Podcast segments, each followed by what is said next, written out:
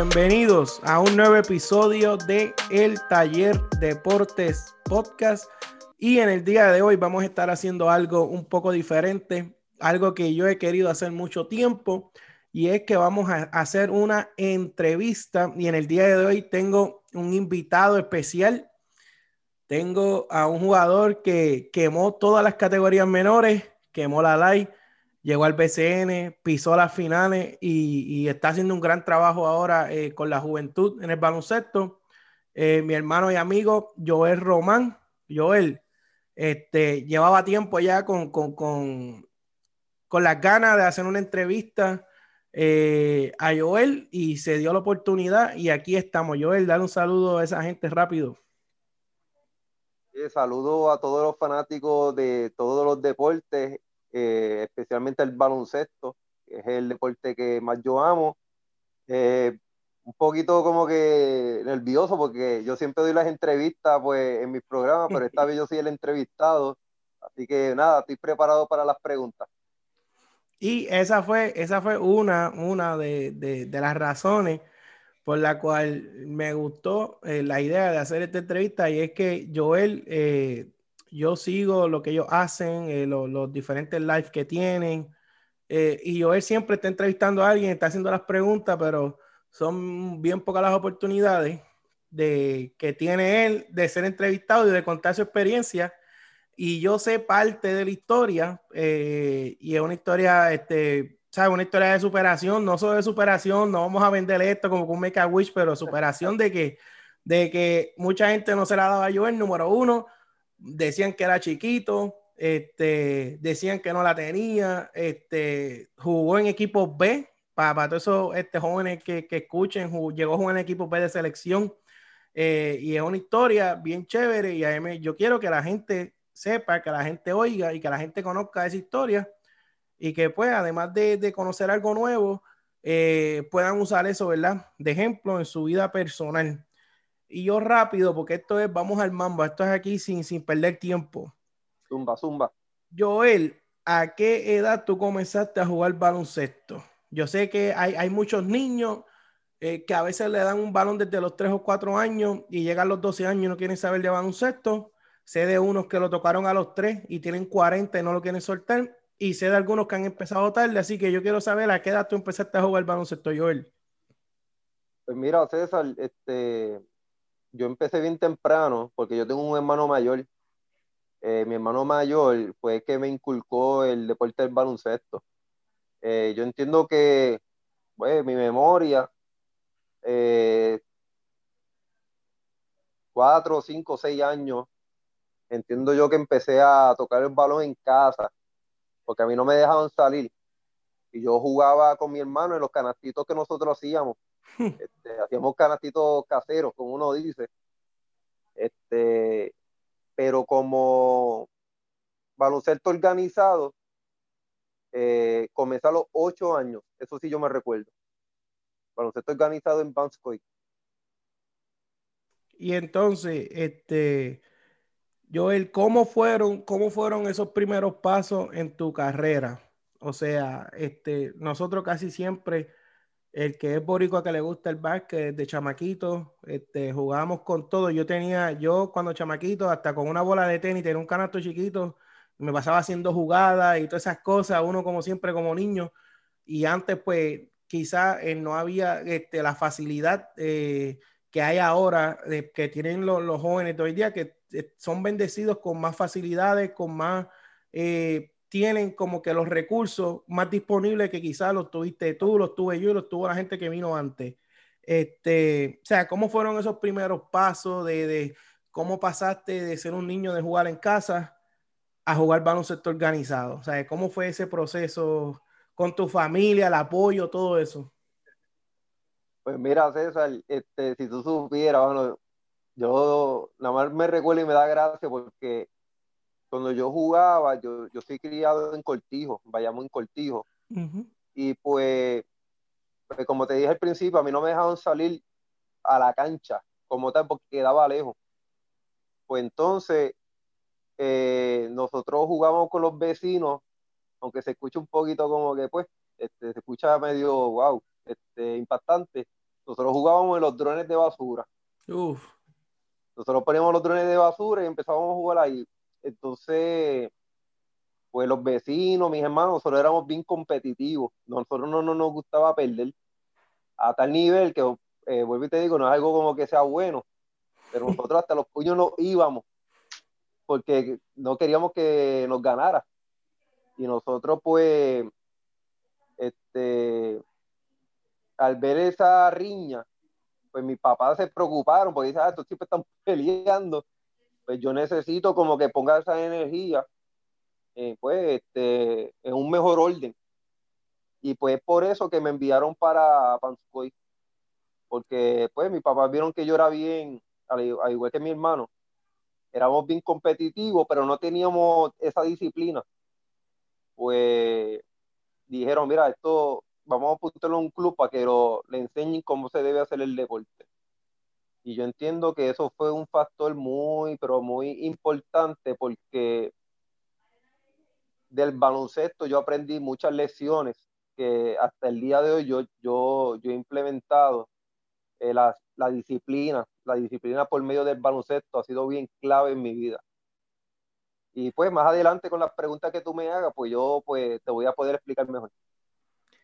Entonces, Joel, en esos comienzos, eh, empezaste en Bayamón, jugaste en Banskoy. Eh, desde, desde, ese tiempo, ya, ya tú tenías una posición definida, era como que yo, yo soy esto en baloncesto, yo soy Churingal, eh, yo juego la 3, yo juego abajo, desde, desde esa edad. ¿Cómo, ¿Cómo fue que tú te desarrollaste y tú dijiste como que, espérate, esta es mi posición? O yo soy un jugador híbrido que voy a hacer lo que el dirigente me mande a hacer para ganar minutos en la cancha. O ¿cómo, cómo fue eso?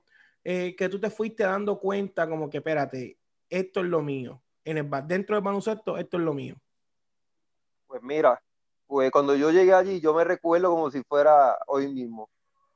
Yo llegué y empecé a jugar, yo no tenía miedo, eso sí, César, yo no tenía miedo. Yo acuérdate que cuando yo jugaba en la calle, eso era puño limpio. Y yo, pues yo llegué allá y yo me creía el mejor. O sea, yo, yo creía que yo, pues, iba a dominar.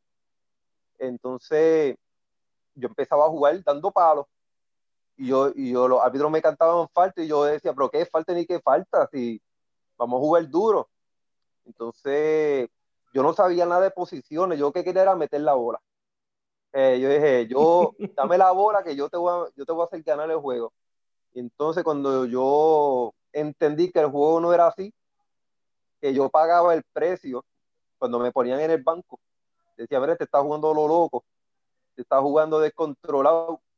Este, pues ahí yo empecé a hacer ajustes y entender más el baloncesto y ahí que el dirigente iba donde mí, en ese tiempo era este, Cano Marrero, este, le decían Cano Barquilla, este, un, eh, un dirigente que, si tú supieras que aún dirige, el sol hoy todavía sigue dirigiendo, entiendo que está en Corozal, eh, pues me, bueno, me dio una disciplina, un tipo serio, y me enseñó el baloncesto de la A a la Z, pero aún así, este, como tú dijiste ahorita, caí en equipos B, porque todavía yo no estaba preparado, este, mi IQ no era lo suficiente para estar en una. No, y, entonces eso, eso que tú dices es bien importante porque yo, yo veo que eso sucede mucho con, eh, con los jugadores. Digo venimos porque, bueno, o sea, yo no, yo no soy un jugador de, de nivel, pero, o sea, que todos jugamos algún momento en liga, hicimos algo. Y cuando nosotros somos como quien dice que venimos de la calle, no lo digo despectivamente, lo digo de que, de que nosotros, no, yo cuando chamaquito, yo me crié por ver los dueños, yo me pasaba en el parque Forejil solo, me iba a tirar para allá solo, este, jugaba con los panas en la calle, ¿sabes? Que cuando uno viene de la calle, esa transición, cuando uno pasa a jugar baloncesto organizado, que la destreza es diferente, el dribleo, el manejo de balón, el pase, pivote, todo eso, pues casi siempre y es, un, y es un reto que hay muchos jugadores que no pasan. Yo he visto jugadores eh, que, que, tienen un talento natural increíble, pero nunca se adaptaron. Tú los ves jugando, tú los ves jugando guerrilla en cualquier sitio y ellos te queman la guerrilla, va a jugar baloncesto organizado completamente diferente. Pero eh, eh, eso que tú dices, a pesar de que, de que tú venías de, de, un baloncesto, como dice, street, de, de, calle, tú tuviste el, por lo menos, el, te sentaste y dijiste, espérate, eh, yo no tengo el IQ. O sea, ¿cómo fue ese proceso de, de tú digerir como que el baloncesto no es lo que yo pienso y para yo poder adaptarme necesito este, trabajar en ciertas cosas? O sea, ¿cómo, ¿cómo tú te adaptaste a eso? Pues mira, eh, como te mencioné hace unos minutos, eh, a mí me enviaron un equipo B. Hmm. Y ese equipo B, que el dirigente se llamaba Felipe, fue lo mejor que me pudo haber pasado, porque fue el que puso los pies en, la tierra y dice, mira, no, Joel, esto no es calle. Aquí yo te voy a enseñar eh, todas las destrezas del baloncesto. Y tú tienes que estar pendiente a todo lo que nosotros vamos a enseñar para que tú puedas lucir bien en la cancha. Y eso era bien importante porque cuando yo salía de los juegos de antes, pues decía, oye, pero vas a seguir jugando lo loco. Entonces, todos esos comentarios de la fanaticada, de los padres, de todo el mundo, me, eh, yo era un niño. eso, eso, eso te afecta emocionalmente, porque tú, tú quieres demostrarle a, pues, a tus padres que para que se sientan orgullosos de ti. Y pues yo cogí todas esas instrucciones del dirigente, todos esos consejos y las apliqué. Obviamente, yo tenía un hambre de llegar al equipo A, porque yo, como te dije, hay algo que nunca dejé perder y era que yo, yo, me exigía para ser el mejor. Pero yo sabiendo todas mis dificultades, como lo que mencionaste ahorita de mi estatura, de, que yo no parezco un, eh, mi físico atlético no era un baloncelista. Pues, no soy alto, no soy tan rápido, pero el amor que yo le tenía al baloncesto eh, me ayudó a yo poder ser eh, disciplinado, a querer mejorar para poder subir el nivel. Y yo entiendo que ese equipo B, ese dirigente, este, fue una escuela para mí, para yo poder este, más adelante eh, caer en el equipo A. En mi posición había muchos jugadores buenos, que eso me hizo el trabajo más difícil, porque eran jugadores que, tras que metían la bola, eran jugadores ofensivamente natural, que, que tenían esa habilidad. Eh, todo, todos esos caballos eran de mi misma posición. Y, y por otro lado, también era un equipo que quedaba campeón. Y pues, este, siempre cuando hay un equipo campeón, tratan siempre de mantener ese mismo núcleo porque es lo que, lo que le ha dado el resultado. No, y, y, eso, eso, eso es bien importante porque hoy día eh, hay mil y unas razones por la cual nosotros podemos decir, esa, esta es la razón por la cual este jugador está en el equipo B. Y pues pasa mucho, y no voy a decir pasa en Puerto Rico porque pasa en, pasa en todos lados.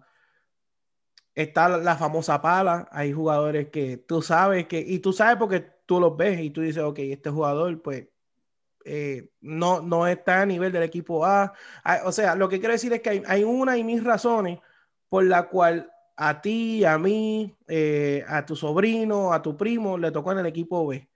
la, mentalidad entonces aquí pasa a ser el, factor importante, que, que, tú no te sientas menospreciado, que tú no sientas que están en un equipo B, eh, tú eres, tú eres una, una persona inferior, eh, y ahí es que está la clave, que, que, tú lo hiciste, pero hay muchos que no lo hacen, de uno enfocarse y, y, redirigir la frustración a yo quiero llegar al mejor equipo, este es un equipo que siempre está compitiendo por el campeonato, pero esta es mi meta, yo quiero hacer este equipo, eh, yo quiero competir con esos jugadores que son de la misma posición que ellos, que son caballos, y tú tuviste una mentalidad eh, que a pesar de que estaba frustrado, tu norte siempre fue superarte y llegar ahí. Por eso es que siempre todos estos jugadores que están en equipos B, en equipos C, eh, no se sientan menospreciados, no se sientan, eh, eh, sé que va a haber frustración, pero usen esa frustración de qué?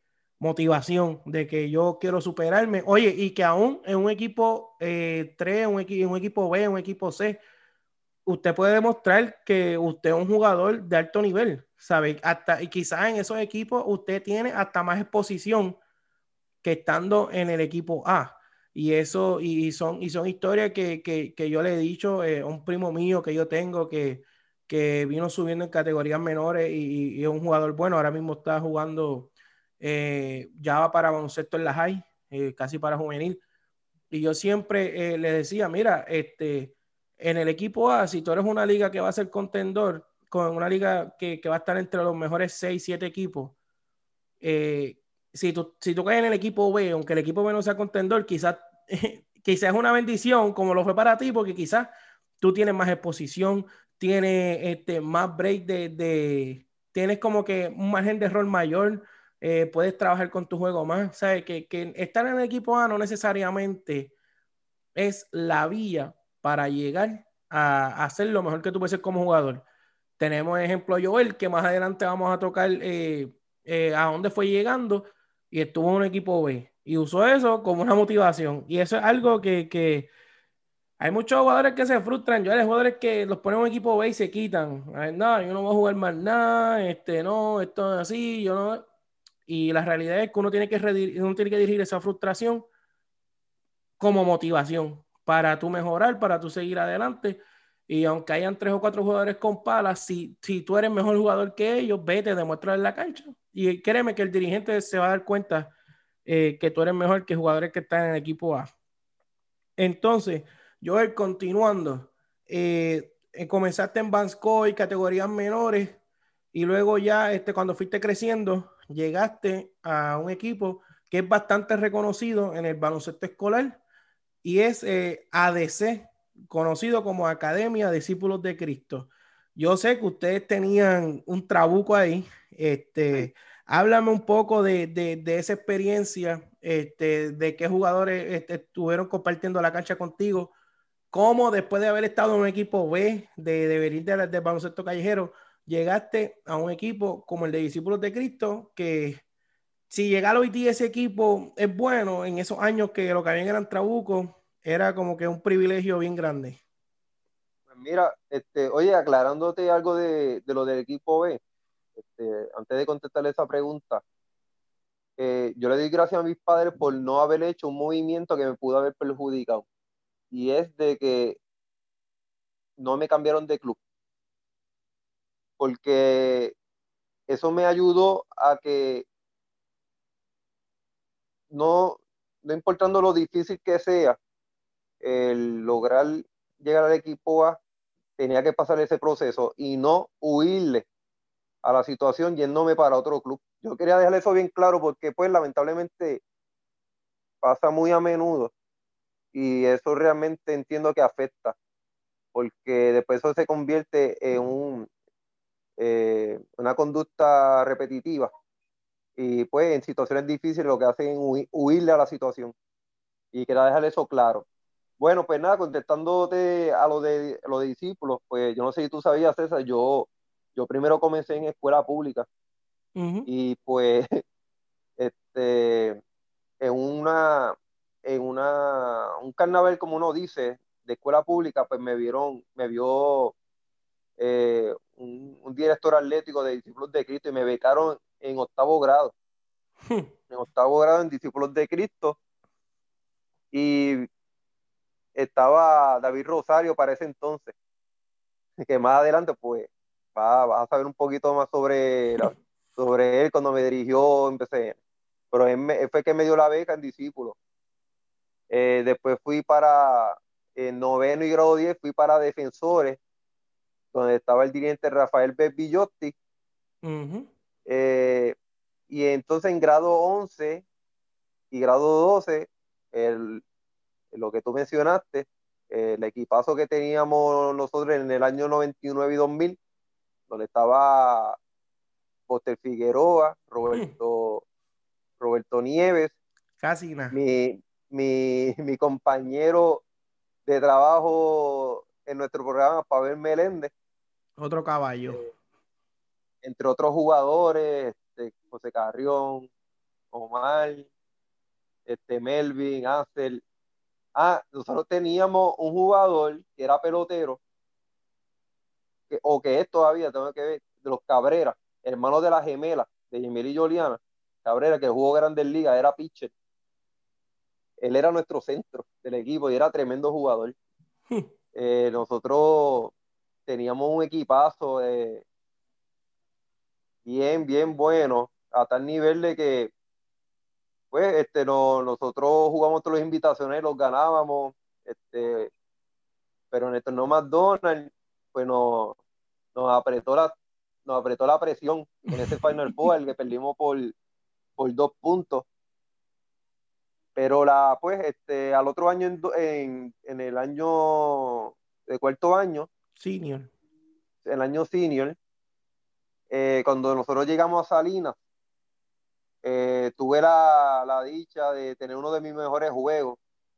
Teniendo, uh, eh, pues tuve el récord de tres puntos en un juego de 8 de 3.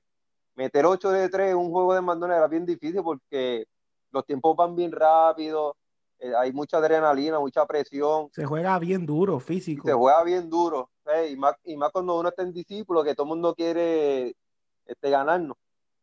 Pues metí 8 de 3 y en ese juego, pues me vio Buchley y Juan uh para el que no sabe quién es Buchley, Buchley jugó NBA con Magic Johnson, quedando campeón en los Lakers.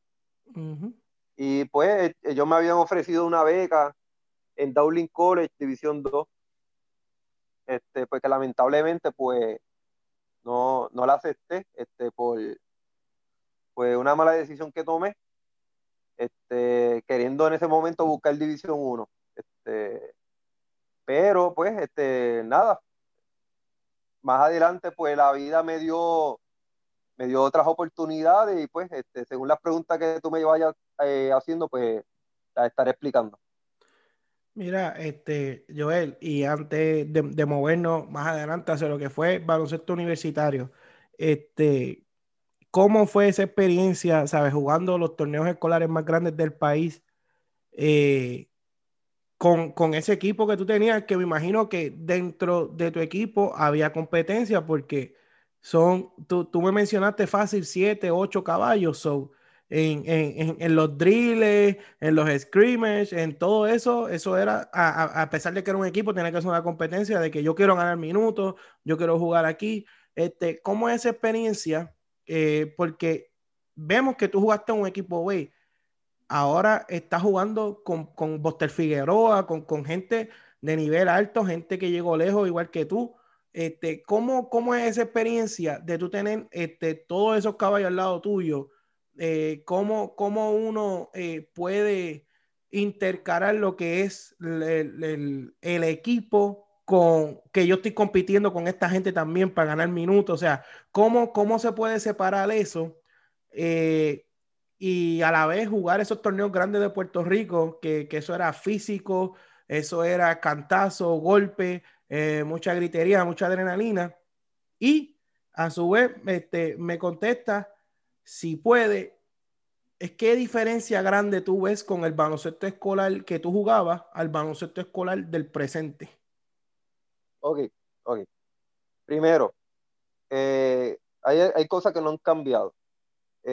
por lo menos en mi época, siempre he estado de que yo estoy jugando en el colegio, pero a la misma vez estoy jugando con los, con los clubes.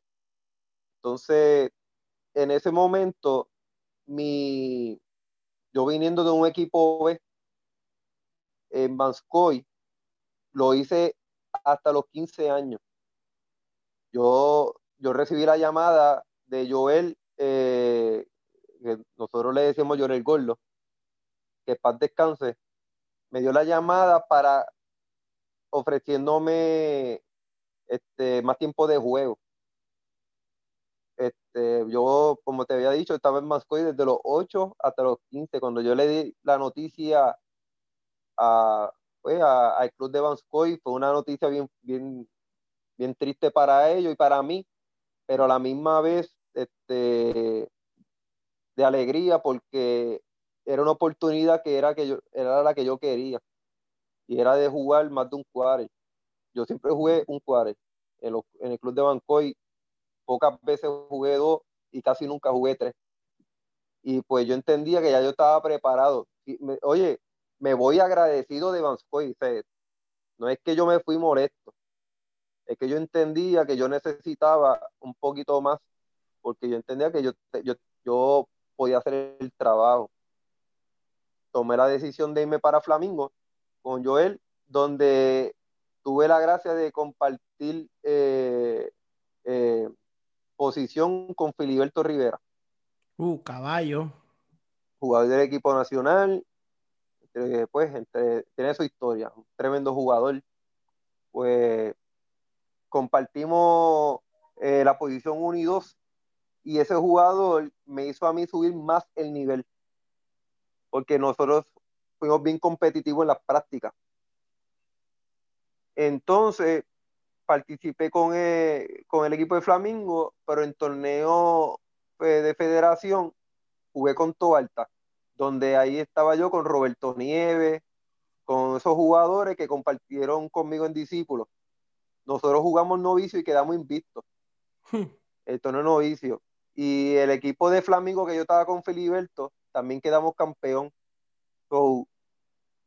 Eh, eso me ayudó a mí a, que no solamente era quedar campeón, sino que en la práctica nosotros teníamos un nivel que, se mantenía, ¿entiendes? Era como que, mira, sí, somos campeones, pero la práctica este, era de campeones. O no eran prácticas como que, ah, vamos a tirar ni nada. Era como que, mira, nosotros vamos a seguir demostrando que en todos los torneos vamos a quedar campeón. Pues, teniendo eso en cuenta, eh, el equipo de discípulos fue con esa misma mira. El equipo se confeccionó para quedar campeón en todos los torneos.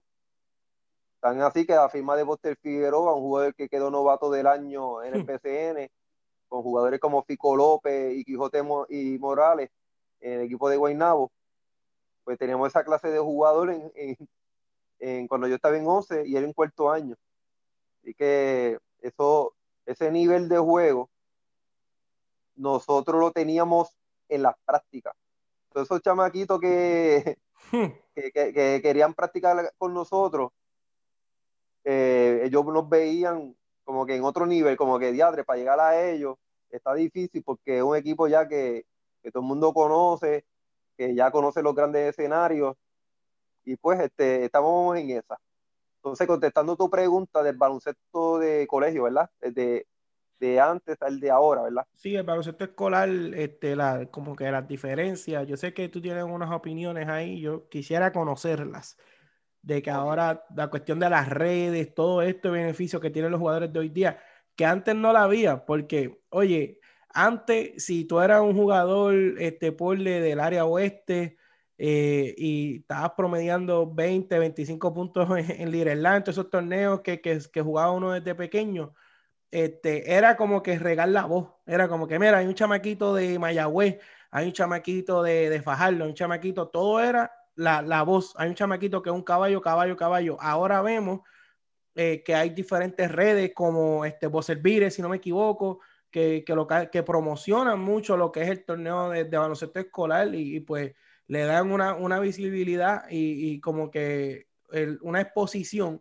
que antes no la había. So, yo quiero saber, este, además de, conocer tu opinión, eh, eh, quiero, ¿verdad? Que tú nos digas tu opinión sobre si el baloncesto ahora se juega más duro, eh, la competencia, ¿sabes? ¿Qué, qué, qué tú opinas sobre el contraste entre el baloncesto escolar de, de, tu carrera, el que tú enfrentaste, versus el que tú ves ahora?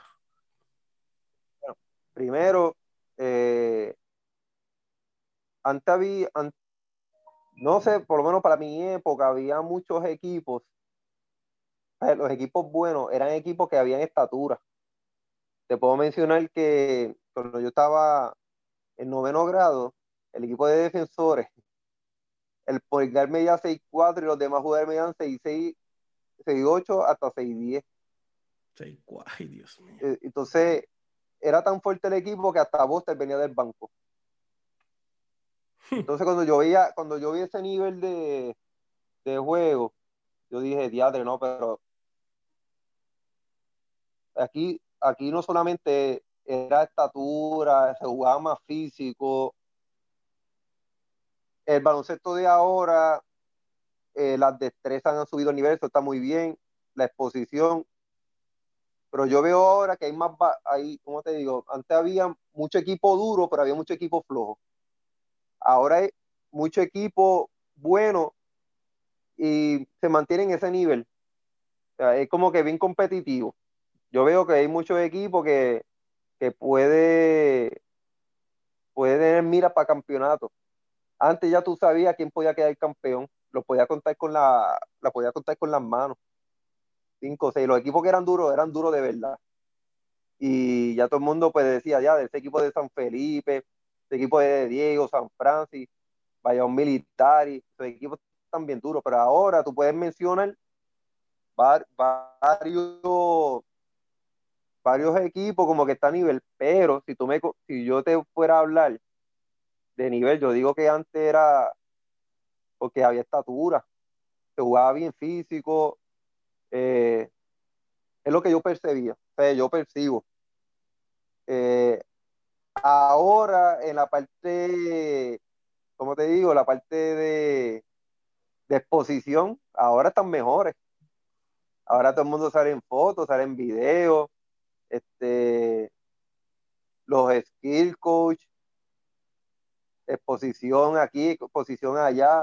Es como que es más fácil tú, tú dejarle saber a la gente que, tú eres buen jugador. Antes no, antes era como que bien pocas las oportunidades. Y si tú no las aprovechabas ese, ese momento, ya tú no eres un bacalao. si tú te tocó ese juego y jugaste mal, en los ojos de todo el mundo eres un bacalao. Mientras que ahora tú puedes tener un juego malo pero el otro día tiene otra oportunidad porque por servir, entre otros programas, sí, siguen, siguen dándole este, exposición por medio de fotos y videos y eso, eso yo entiendo que ha sido un plus para el baloncesto. Entonces, Joel, eh, ya que nos estamos acercando a lo que fue eh, tu transición hacia el básquet universitario, o mejor conocido como la LAI. ¿En qué momento eh, jugaste en Flamingo? Subiste tu nivel, jugaste con Filiberto, jugaste en equipos grandes, jugaste en Trabuco, equipos ganadores, este, fuiste un ganador, ganaste muchos torneos.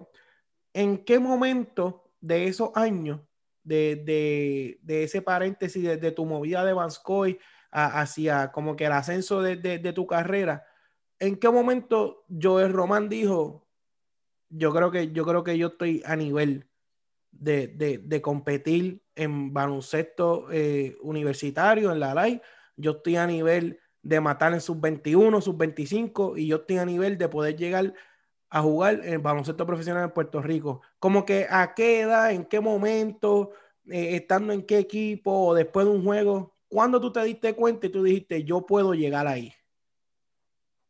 Pues mira, wow, esa pregunta me hubo lapsos de momento que, me hacían pensar. Eh, como por ejemplo, cuando, cuando me hicieron el acercamiento de, de la universidad de Dowling College, me sentí como que yo, como que yo puedo. Pero a la misma vez yo, como yo no, pues, no, no, era tan fácil tú, tú recibir ofertas de División 1 y División 2 como es ahora. Que como te digo, toda esa exposición que le da a servir, eh, todos esos programas, ayudan mucho a, a esos jugadores a conseguir unas becas, División 1 y División 2. En mi época no. En mi época tú te tenías que ir para allá, para Estados Unidos, como hizo Alvin Cruz, eh, como hizo este, Israel Pizarro, fueron para el Florida, entre otros jugadores, eh, hasta el mismo Filiberto, eh, perdón, hasta el mismo Varea. Yo quería jugar División 1, yo no sabía, yo no tenía una persona que me, que me aconsejara. Y yo por eso no fui a División 2, porque para ese entonces, no sé si tú te acuerdas de eso, en Puerto Rico hacían churros en, lo, en, en Navidad. Hacían churros donde venían equipos de allá afuera, eh, de División 1 y División 2 a Puerto Rico.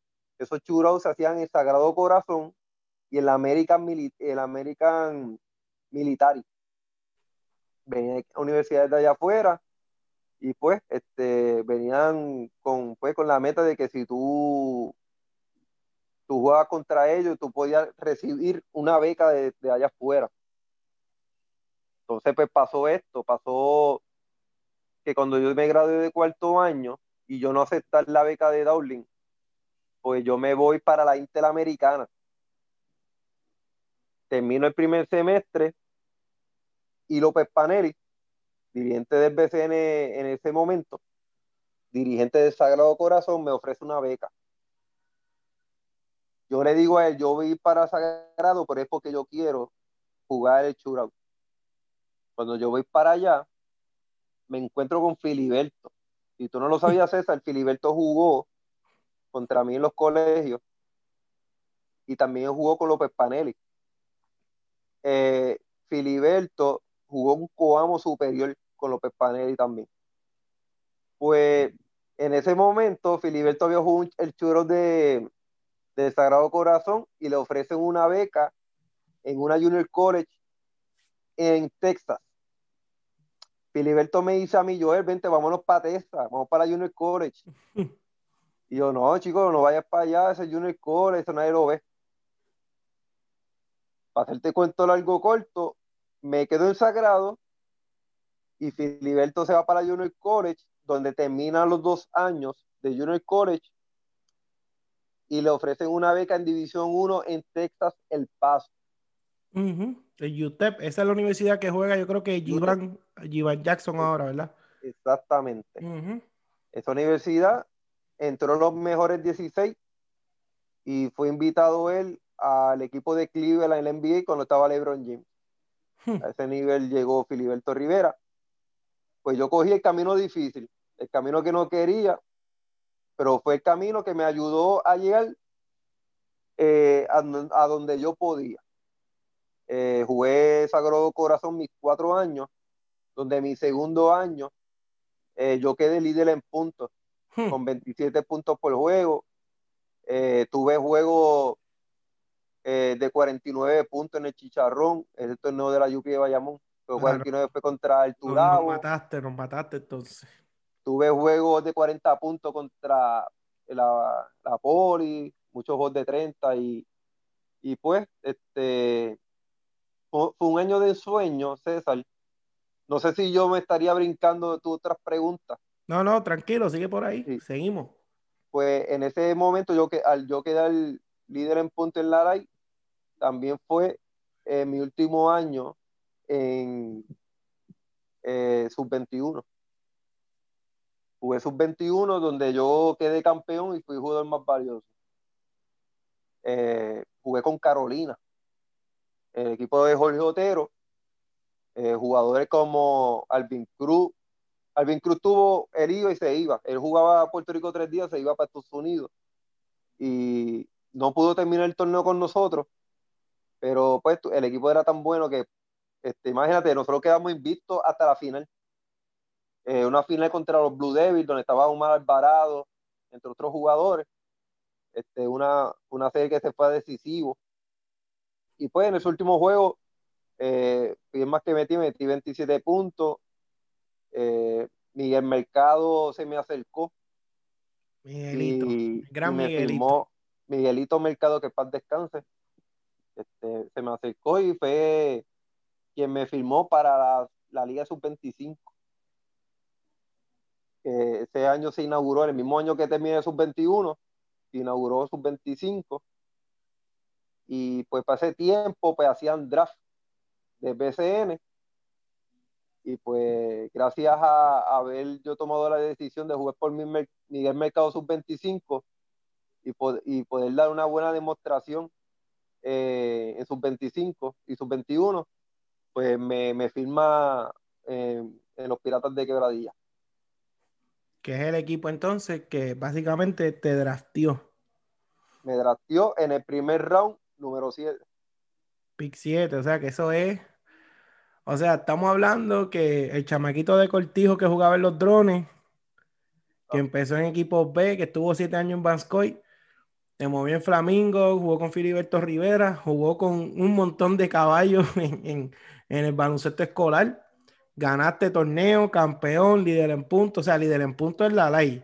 Y, y eh, ¿sabes? La ley es de respeto, ¿sabes? yo diría que el, el 75-90% de, de todo el que llega al BCN pasa por ahí. Y, y, también, oye, lo de colegial, creo que también un muchacho, creo que Alfonso Plummer, si no me equivoco, jugó creo que un año también de Junior College y creo que terminó en, una universidad en Texas y creo que está jugando también uno de sus últimos años. Oye, pero eh, eh, Joel, tampoco, del que tú jugaras en División 2, tampoco era un pase directo al BCN. O sea, han habido muchísimos, y yo he visto, eh, eh, el BCN yo lo sigo por años, desde que soy un nene, y a través de, esos años han habido muchos jugadores de colegial, llega al BCN, no da pie con bola, no duran un año, boom, se fueron, no, no lucen, no dan el nivel, so que tampoco es, ¿sabes? El, el baloncesto en Puerto Rico se juega bien físico, ¿sabes? Es un baloncesto bien peculiar, a veces tú ves, eh, a veces tú ves eh, jugadores que han jugado el NBA y en la Liga de Desarrollo del NBA que les dicen, mira, vengan para el BCN y ellos dicen, mira, no, yo no voy para allá Ahí se juega muy físico, es un baloncesto bien, bien, este, bien fuerte, pero es bien interesante como, como, todo empezó y, y, y, a ser líder en punto, haber jugado con David Rosario, haber jugado con Panelli, haber jugado con Miguel Mercado, este, David Rosario, no sé si estoy repitiendo los coaches, jugaste con, con, ah, con Jorge Otero, que también que dirigió eh, creo que estaba en militar y ¿verdad? Dirigió los vaqueros de Bayamón, creo que uno o dos años. Este, Joel, esta es una de las cosas que yo más eh, quería, anhelaba decir de, de, de, de entrevista. Eh, yo quiero que tú me cuentes una historia. Yo quiero, por lo menos, este, David Rosario, que, que, ha sido un dirigente, un dirigente que ganó en BCN, ganó en todos los niveles, internacionalmente también, en, en diferentes países de Latinoamérica ha ganado. Eh, eh, o David Rosario, Jorge Otero, que ha sido un gran dirigente, especialmente también, eh, si no me equivoco, femenino. todos esos dirigentes, Miguelito Mercado, o sea, yo necesito que tú me cuentes una o varias historias de cómo, o sabes, cómo, cómo sería yo estar frente a Miguelito Mercado o estar frente a un dirigente como David Rosario, ¿cómo es eso? ¿Cómo son ellos en la línea? Este, ¿Cómo son ellos en las prácticas? ¿Son fuertes? ¿Son disciplinados? Eh, si tú no tienes carácter de, jugador, eh, no vas a durar en un equipo con ellos. Yo quiero que tú me cuentes eso como, como si yo fuese un niño de cinco años, porque me interesa escuchar eso. Pues mira, yo, te voy a poner un orden de los dirigentes que yo tuve primero para que. Muy bien, sí. Tengo una idea. Que todos, cada, cada uno de ellos fueron esencial en mi, en mi aprendizaje y fueron unos excelentes maestros. Eh, con los que te mencioné ahorita, de Ivanscoy, este, Cano Marrero, este, Felipe, eh, yo, yo le que para descanse, como hasta los dirigentes conocidos, como fue Miguel Mercado, como lo fue Carlos Calcaño, como lo fue este, Jorge Otero, eh, Pablito Alicea.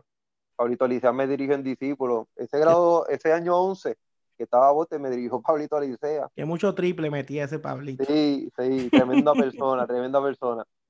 Eh, Jorge, había una persona que era bien, para esa época, era director atlético, pero un momento dado dirigente, eh, le decíamos Jorge, eh, Jorge Colorado, que lo conoce, sabe, de quién hablo. tuve dirigentes como Alan Colón en sus 25.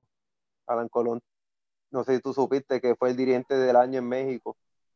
Uh Wilhelm fue mi asistente, asistente de Alan Colón. Que ellos son como que hermanos, ¿verdad? Algo así. Hermanos, son hermanos. Pues yo, yo jugué con ellos en Guayanilla, en Jayuya. Entonces, pues, este, teniendo de esa lista de dirigentes, pues me preguntaste cómo era esa, ¿cómo, es? ¿Cómo, cómo, cómo fue esa experiencia con esos dirigentes? Pues, pues, rápidamente te puedo decir que si yo era competitivo, ellos eran 10 veces más competitivos que yo. Hmm, y esas prácticas eran a muerte. Todos, todos, cada uno de ellos tenían eso en común, que no les odiaban perder. Hmm. Odiaban perder y esas prácticas muchas veces este, eran salíamos peleando a los puños los jugadores. Wow. jugadores que penetrara y te metía la bola, era, si lo volvía a hacer, era un puño, iba para el piso. a ese nivel era. Esa, eso era la práctica, o sea, es la... era la práctica. Eh, ellos, ellos amoldaban ese carácter. Oye, y no te estoy diciendo que fueron esos dirigentes, te estoy diciendo que desde categorías menores era así. Hmm. nos enseñaron a que la defensa era más importante que la ofensiva. Si tú no guardiabas, tú no podías jugar. Ese nivel era el baloncesto de mi época. Ya pues tú sabes que ahora no es así. Y ahora es. Ahora es un poquito más. que meter la bola. Si no metes la bola. Sí, sí. Era el baloncesto de ahora es mucho más. Es mucho más divertido. Antes era, era bien. Era mucho más agresivo. era mucho más fuerte. Mucho más carácter. Sí.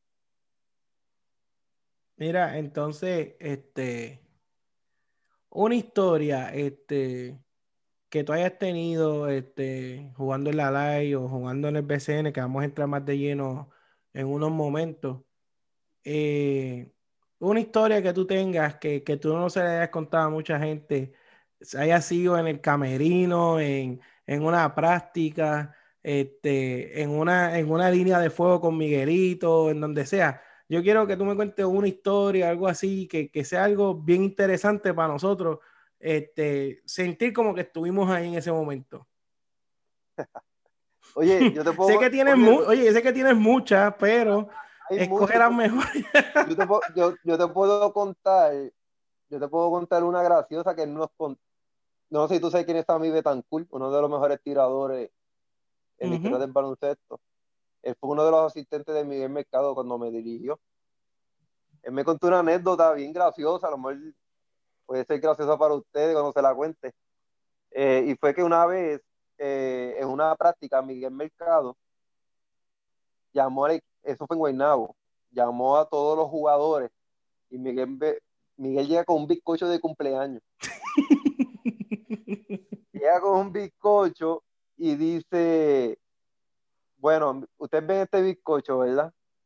La voy a partir en dos. Partió el bizcocho en dos con un cuchillo este, este trozo de, esta mitad de bizcocho es para Fico López. Esta otra mitad es para el Quijote. Las migajas, lo que queda ahí, son los jugadores, para los demás jugadores. ¿Qué significa eso? Que la bola va a ser para Fico López o para el Quijote. Usted quiere meter la bola, tienen que coger el rebote. y toca y suelta. le envió un mensaje al estilo de Miguel Mercado bastante claro, que esa bola solamente la podía coger Pico López y el Quijote Morales, más nadie podía recibir el balón al menos que coja un rebote y este pudiera pues eh, buscar la manera de, tirar la bola, pero no, no había manera que pues tuvieran el balón. Ay, coge. fue muy gracioso para nosotros, porque ahí quiso decir ahí quiso decir que el nivel de ellos y el respeto que le tenían a ellos era demasiado grande. Y pues este, Miguel Mercado nos dijo esa anécdota y fue súper, súper graciosa, pero a la misma vez este, nos, nos abrió los ojos como que diciéndonos, mira, esta, este, para tú llegar a estos niveles tú tienes que trabajar. No, y que bien, ¿sabes? La, la filosofía, trajo un bizcocho ¿Sabes? Que, que, Miguelito, es que Miguelito Mercado tenía una forma bien peculiar. Eh, y ahí, ¿verdad? Los, pocos videos que, uno encuentra de cuando mandaba a dar los fouls y decía, confía, confía, confía. Tú ves esos videos y después tú escuchas esa historia como, ¿sabes? Porque es bien interesante porque parece gracioso, pero es una filosofía, ¿sabes? Él trajo un bizcocho eh, a, los Julio Toro, yo lo pico por la mitad, aquí la bola va para Fico y para Quijote, o sea, está, implementando eso, está, ya está dándole a entender a los jugadores la psicología, lo que él quiere en el equipo, así es que este equipo se va a mover, eh, estos son los dos jugadores que van a manejar el balón. Oye, caramba, Fico López y Quijote, o sea, no hay break. eran los dos caballos, eso era lo que iba a tener la bola. O sea, que es bien, bien gracioso, pero a la misma vez filosófico, ¿sabes? De, de, cómo explicarlo, porque una cosa es tú pararte en hacer un círculo con los jugadores y decirle esto es lo que va a hacer, a tú traer un bizcocho de cumpleaños, picarlo por la mitad y decirle esto es para este y esto es para este, las migas es para ti, así que tú con un rebote, pivotea y toma la bola, fico, porque el que la ponga en el piso más de tres veces se busca un lío. Así mismo fue, así mismo fue. No, y, me imagino que, que hacía Abraham, wow, de Miguelito, de, otros dirigentes, este, igual que, que Julio Toro. Eh, una historia cuando, cuando Julio Toro dirigió a, los Vaqueros de Bayamón, que ganaron en el 2009, que fue el último campeonato que ganaron antes de este año en la burbuja. Este, para ese tiempo, cuando las prácticas eran allí mismo en el Rubén Rodríguez, y ellos pues en las prácticas eran abiertas, ¿verdad? A, los fanáticos close que, que, eran abonados y eso, obviamente que, que, no fuera gente de otro equipo, dejaban entrar a las prácticas. Y, cuando empezaba en una de las prácticas, Julio Toro este, se para en el medio de la cancha, ¿verdad? Y él coge la bola y la tira rodando por el piso. Y le dice este, a uno de los jugadores de, de ese año, no recuerdo a quién, le dijo, llama la bola, llámala, dile, ven, ven, y tiraba la bola por el piso, ven, y, y, él, ¿verdad que la bola no va a venir a ti? La bola hay que quererla, la bola es tuya, hay que tirarse por el piso a cogerla, porque este Bayamón, esa final está jugando con quebradilla y se enfrentó a equipos que estaban dominando a Bayamón en las tablas. Y él, tú ves que si tú llamas la bola no, no va a venir a ti, pues la bola hay que, la bola es del más que la quiera, hay que buscarla, que si esto, o sea, Julio Toro con una filosofía.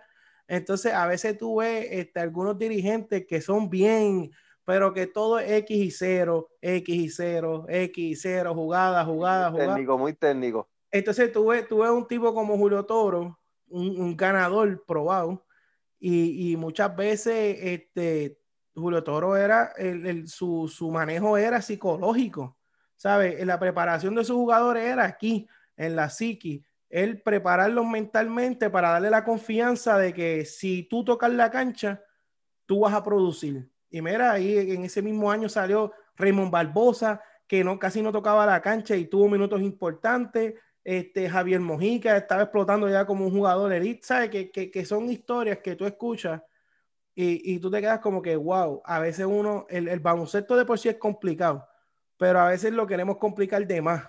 Y, a veces tú, tú piensas que estos dirigentes que han ganado campeonatos múltiples es porque son unos expertos en analítica y en X y 0. Mira, a veces son son psicólogos. ¿Sabes? Ellos dirigir un trabuco no es fácil. O sea, o sea este, ahora mismo con esos trabucos que tú tuviste en, en, en baloncesto escolar, eh, eh, unos joven, unos jovencitos, 15, 16 años, que uno lo que quiere es jugar todo el juego sin sentarse un minuto. ¿Sabes? Muchas veces no se le da el crédito a los dirigentes eh, que merecen, ¿verdad? Y, a veces este, los dirigentes toman 20 decisiones buenas y por tomar la última mal, empezamos a juzgarlo, a juzgarlo, a juzgar. Y en verdad que, que esas son historias que, que, por lo menos esa de Julio Toro, esa yo la vi ahí en primera fila y a mí me sorprendió. Yo dije, diatre, a ver si Julio Toro dice tú, doble cortina aquí, corta por la espalda. Y él lo que hizo fue tirar la bola al piso y decirle, coge la verdad que, Nacho, unas historias que, que uno se sorprende de, de lo sencillo y lo profundo que son a la vez. Entonces, Joel, continuando, fuiste drafteado por Quebradilla y también jugaste en Morovi y Arecibo. Eh, ¿Qué se siente jugar en el BCN? O ¿qué pasaba por tu mente? ¿Nervios? ¿Sudaste frío? Eh, ¿Tú ponerte el uniforme de un equipo de baloncesto? En, en especial, te pusiste el uniforme de Quebradilla, te pusiste el uniforme de Morovi y de Arecibo son tres, aunque Morovis no tiene equipo hoy día, son tres equipos que, que, que la fanaticada es bien exigente y bien fuerte, son equipos de tradición. O sea, tú ponerte ese uniforme, ese logo al frente, eh, en el camerino, las prácticas, ¿qué, ¿qué, se sintió para ti eso? O sea, tú decir, ya, llegar al BCN, mirar los fanáticos arriba, especialmente si jugabas contra Bayamón, equipos que llenaban las canchas. ¿Cómo, cómo fue eso? Pues mira, Mira, mira qué interesante. Eh, explicando toda, esta trayectoria, si tú ves, mira, categorías menores, tú juegas muchos torneos, siguen pasando los años, las oportunidades se siguen cerrando. Son menos los jugadores los que, lo que siguen participando de esos torneos. Entonces, cuando tú ves que participo en la LAI, estamos hablando de, de ni un 10% de lo que participaron en el torneo de los colegios que están jugando LAI. Más eso súmale que el por ciento se sigue cerrando de los jugadores que estaban en LAI que llegan al BCN. Y para mí eso fue un, una meta bien grande, o sea, el llegar a la cabradilla con Miguel Mercado, eh, una inauguración donde estaba Nestalí Rivera, entre otros jugadores. En mi hmm. equipo estaba Nelson Quiñones, este, Georgie Medrano, Mark Benson, eh, Pavel Meléndez, José Luis Rivera, que son de mi año. Yo, yo, aún así, yo tenía la mente de ganar pero era porque pues yo no, no sabía, ¿entiendes? Yo, yo pensaba que todos los torneos iban a ser iguales, ah, voy a ganar, voy a ganar, voy a ganar. Eso era bueno, pero la misma vez me brincaba eh, etapas. ¿Qué pasa? ¿Por qué te digo esto? Porque en la primera práctica yo me quería comer el mundo. Empezaba a ganar a Nelson Quiñones bien fuerte. Empezaba. y yo me decía, mira, papi, cógelo rookie, cógelo suave porque si no vas a coger unas cortinas, unos pits bien malos y, no, este, esto no es así, esto no es categorías menores. Y pues el baloncesto del BCN es muy diferente a las categorías menores, a la, universidad. El baloncesto profesional es sumamente organizado. Eh, y, hay, y, hay, y ahí tú tienes que esperar tu oportunidad. La oportunidad no te llegan desde el primer día.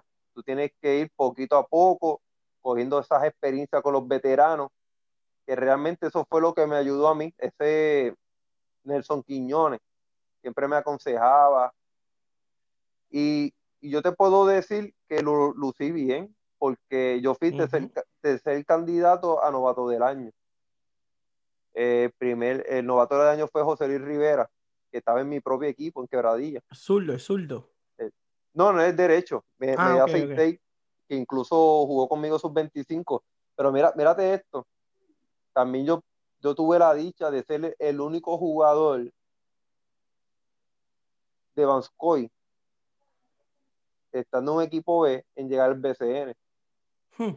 Ningún jugador de mi edad, o sea, de los que participaron de mi edad, ningún jugador llegó al BCN. Y pues, este, para mí eso es un logro. No estoy diciendo que ellos no, ellos no tienen el potencial. Y no estoy diciendo que ellos hicieron un mal trabajo. Lo que quiero decir es que hay algo más importante que el talento. Y es la perseverancia. así. Yo, yo seguí, yo seguí mientras, aunque la gente me, me dijera que yo no voy a llegar, que tú eres, que tú no tienes el potencial, que tú no tienes el talento, yo seguí perseverando. Eh, y lo hice porque yo amo el baloncesto. Yo creo que eso fue por, la cual yo pude lograrlo. Eh, yo creo que eso fue por la cual yo seguí perseverando y es porque yo amo el baloncesto. No, y que es algo, este, como tú dices, mientras eh, más sube las etapas, juvenil, novicio, va subiendo unos 15, 16, 17 años, mientras más uno va subiendo, menos, eh, ¿sabes? Se, acorta casi todo el mundo, el porciento que llegue es bien bajo. Y, y, es bien peculiar porque en baloncesto es como, el baloncesto es algo que mientras, mientras más versátil tú eres, mientras más multifacético tú eres en la cancha, más oportunidades te vas a abrir. Quizá este, tú, yo, yo creo que yo busqué información y dicen que tú mides como 5'11, tú mides como de 5'10, 6 pies, ¿verdad? Por ahí. 5'10, 5'10. 5'10. Así, tres cuartos. O sea que, que tú medías 5'10, pero tuviste que jugar con Filiberto, tuviste que jugar con otros jugadores que bajaban la bola. So, pues, ¿qué, tú hacías? Cachanchut, toma triple, toma triple, toma triple, toma triple. Así que, este, que es algo, que, es algo que, que, que el baloncesto en Puerto Rico está fallando mucho en los últimos años. Y es que ven un nene de 12 años, dice uno, va a ser centro. No le desarrollan el dribleo, no le desarrollan este, que ponga la bola en el piso. Entonces vemos muchos, esos jugadores cuando llegan a niveles más altos, se quedan porque si tú eres un, jugador que tiene estatura de centro, pero tienes un centro al lado tuyo que es un caballo, pero tú sabes poner la bola en el piso, pero tú sabes tirar, puedes jugar al lado del centro. Tú, este, según la estatura, podemos decir, yo Román, a tú eres point Si tú hubieses sido un point natural al lado de Filiberto, quizás tú no hubieses encajado bien. Pero tú con estatura de point dijiste, ah, pues eh, lo que ellos necesitan es que yo meta la bola, dame la bola. Aquí tienes puntos, puntos, puntos, 27 puntos, 28 puntos, 30 puntos. O sea que lo que quiero decir es que el, el cuando el, el, joven que esté subiendo, que escuche esto, eh, que quiera llegar lejos, aprende lo más que tú puedas. Tú mides 5, 9, 5, 10, aprende a hacer boss aprende a, a sacar, a, a, dominar un rebote. Este, si tú mides 6, 4, aprende a poner la bola en el piso este, este, trata de, desarrollar un tiro decente, por lo menos media distancia, eh, desarrollar tu juego de espaldas el canasto, porque eh, lo que uno ve es que mientras más subiendo el nivel, los jugadores que son unidimensionales son los que se quedan. A veces tú tienes un jugador que te mete 18 puntos, pero no te hace más nada en la cancha.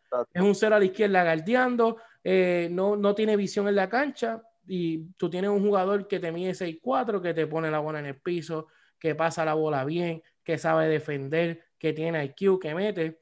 Y eso fue una de las cosas, como tú dices, de la perseverancia. Eso fue algo que a ti te ayudó un montón, porque tú no, quizás no tienes la estatura de, por decirlo así, son menos los jugadores ahora mismo en BCN. Yo creo que está eh, Evander es uno que juega los cariduros, que eh, Jader Fernández. Son, son, son jugadores que son pequeños en cuestión de, obviamente no pequeño, de, en cuestión para baloncesto, eh, pero tú eras un catch and shoot y siempre, así, bueno, yo me acuerdo que hace como tres o cuatro años, yo creo que yo jugué en, uno de los torneos que tú hiciste, jugué en el equipo tuyo y esos fueron pan, pan, pan, pan, pan, nueve triples. o sea que, que, que, es como, como tú desarrollaste eso, desarrollaste, oye, aunque tú tengas muchos panas que te queman en la defensa, eh, este, tú siempre fuiste un jugador bien aguerrido en defensa. Este, jugaba duro, jugaba físico, eh, podía manejar la bola como podías tirar. Y yo creo que esa fue una de las cosas que te ayudó a elevarte, de que tú podías encajar tú podías ser un jugador este, de energía viniendo del banco, podías ser el mejor tirador del equipo, y, y eso son cosas que, que, que hay que, eh, que uno de los problemas que hay, que esto es un tema para otro día de dos horas, que, que es cuestión el coaching en categorías menores, eh, todo es win, win, win, win, win, ganar, ganar, ganar, ganar, y ya como que en la cuestión de desarrollar jugadores que que saben hacer más de una cosa en la cancha. Y eso es, triste porque a veces tú ves jugadores grandes con mucho talento natural, no saben poner la bola en el piso. Tú te vas a, Europa y tú ves todos esos hombres grandes, tienen un tiro por lo menos a 15 pies, saben pasar la bola, saben hacer pivotas, saben hacer cortinas.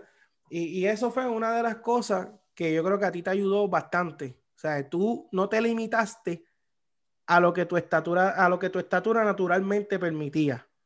Tu estatura decía que tú eras un point y que no podías hacer más nada. Pero de la manera que tú este el juego, podías ser un shooting guard. Podías jugar sin la bola en las manos.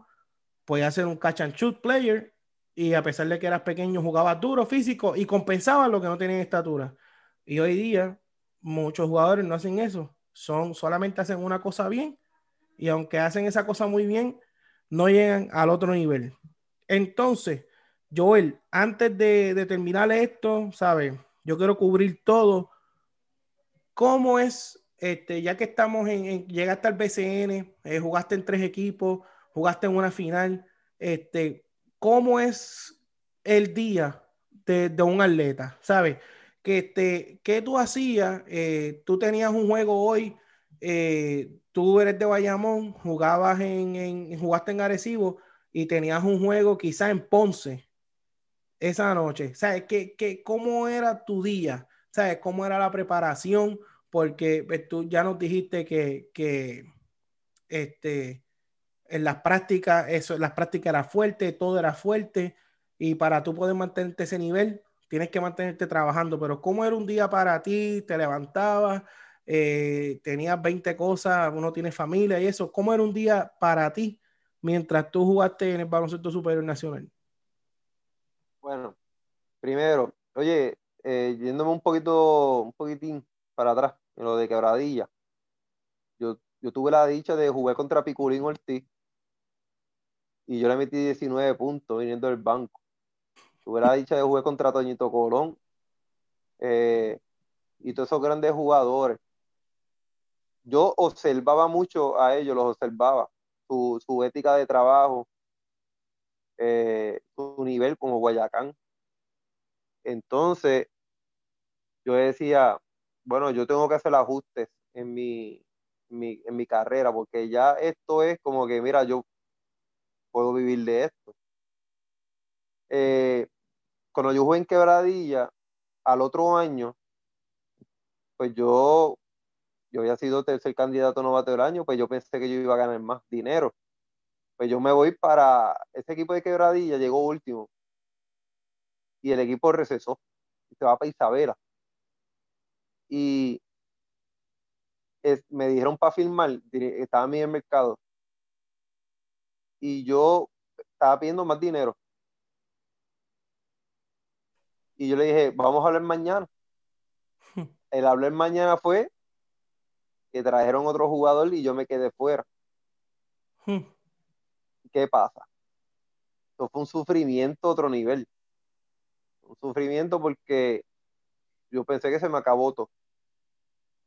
Ahí entonces eh, hubo un, ese equipo de, cuando se acaba BCN, que yo estoy fuera, yo estoy entrenando individual, porque empezaba sus 25 y yo y era el único torneo aparte de la LAI que me quedaba a mí para yo volver otra vez al BCN pues me sortea en sus 25 el equipo de Guayanilla, dirigente donde está Alan Colón. Tú sabes que ir de Bayamón hmm. hasta Guayanilla para prácticas y juegos. Pues yo lo viví y estaba con José Luis. Yo me, mira, hermano,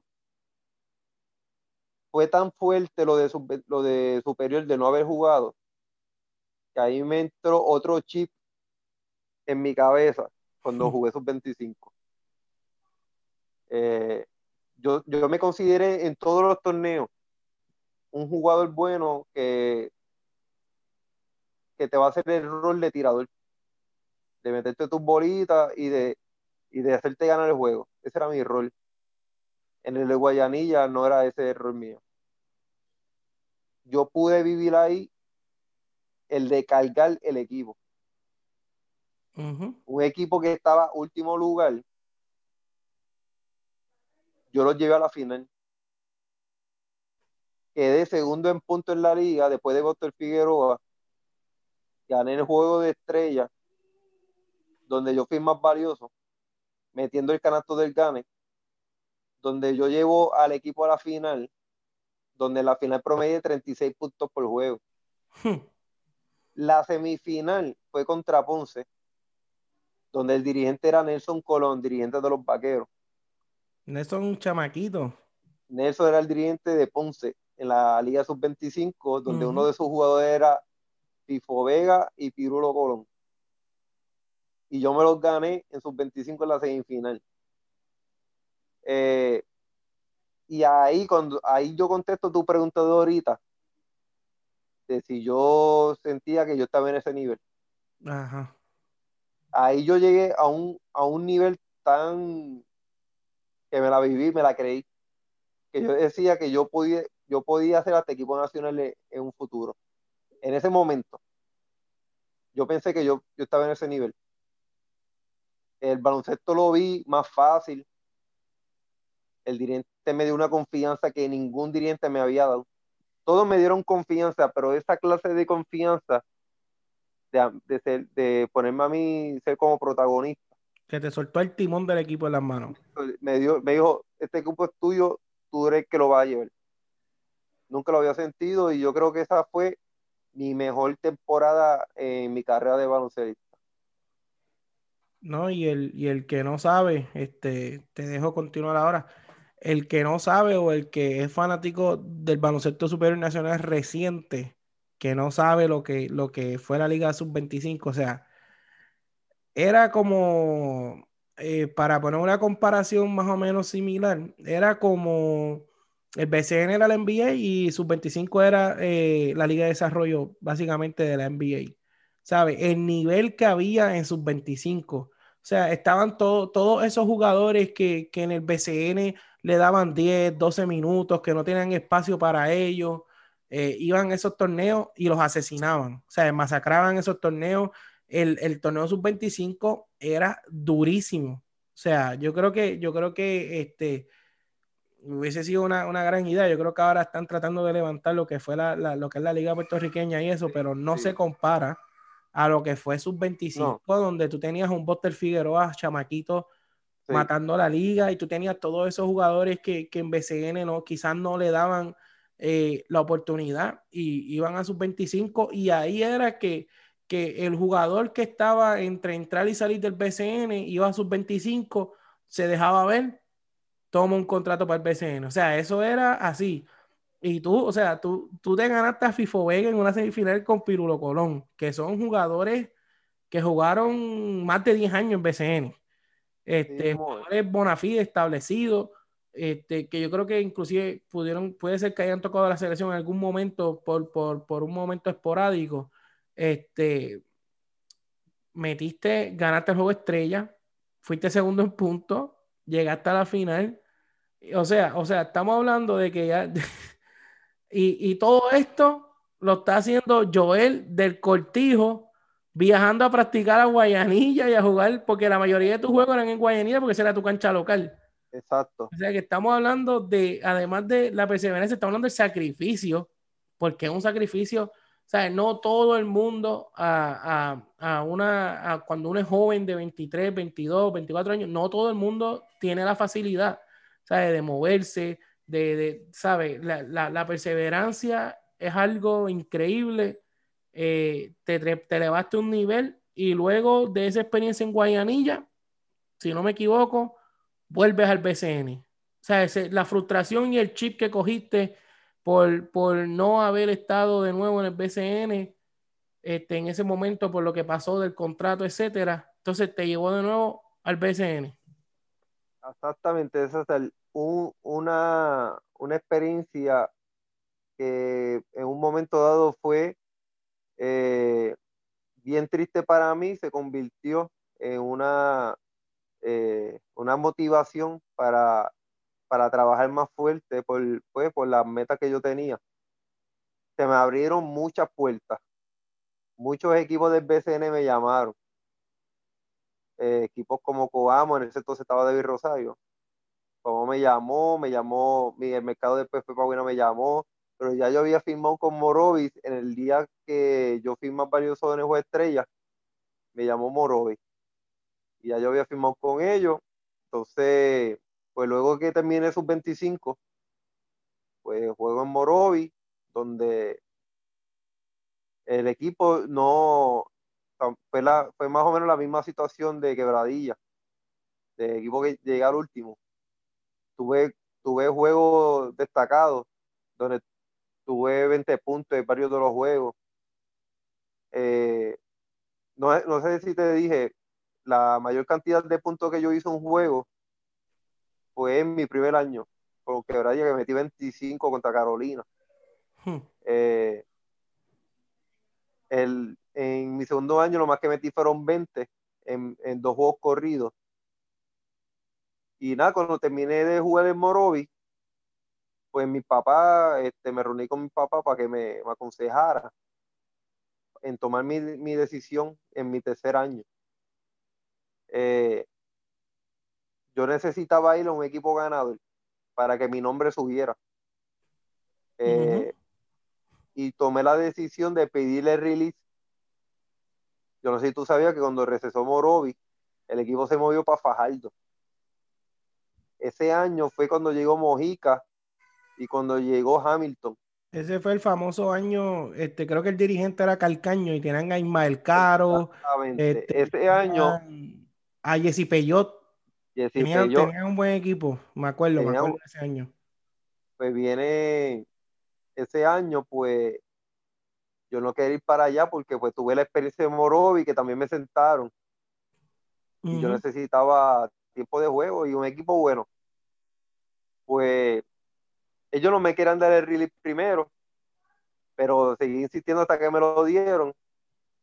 Pero yo pedí el release, pero diciéndole a David Rosario en ese entonces, que fue que me llamó parecido, que si me, si me daban el release era para que me firmaran rápido en Arecibo. David, David Rosario me dijo que sí. ¿Qué pasa? cuando yo pido el release que me lo dan, voy parecido, da la situación que el apoderado vende el equipo. Y viene otro apoderado nuevo. O sea, el apoderado que estaba, que me quería, ya no estaba, hay un apoderado nuevo. Cambio de gerencia. ¿Qué significa, qué significa eso? Que la firma no es segura.